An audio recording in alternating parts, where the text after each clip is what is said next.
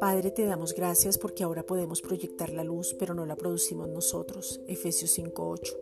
Es su gracia maravillosa que nos habita quien refleja su gloria y su poder. Segunda de Pedro 1:3. Ahora somos más visibles porque en tu nombre las tinieblas tienen que huir. Juan 1.5. Los milagros se manifiestan y tu palabra es revelada, porque eso es lo que tú has preparado para nosotros. Efesios 1, versículos 17 al 23.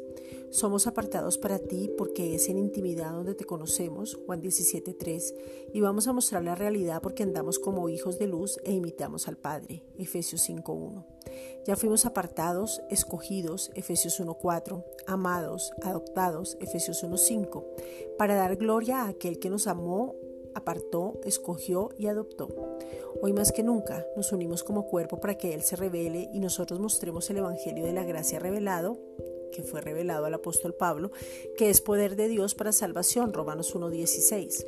Padre, gracias por este tiempo. Es un tiempo donde tu presencia está en nuestras vidas, donde viene una cosecha, donde tú envías obreros a tu mies, Mateo 9:38. Vemos esa cosecha con un avivamiento, recursos inagotables, personas fieles, leales, de carácter probado y escuderos, 1 Corintios 4:17.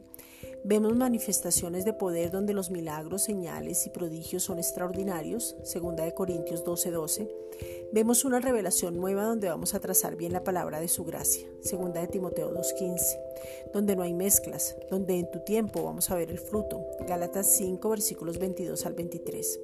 Tu palabra se va a cumplir en nosotros y todo aquello que has dicho es hecho, Romanos 8.29. Gracias Padre.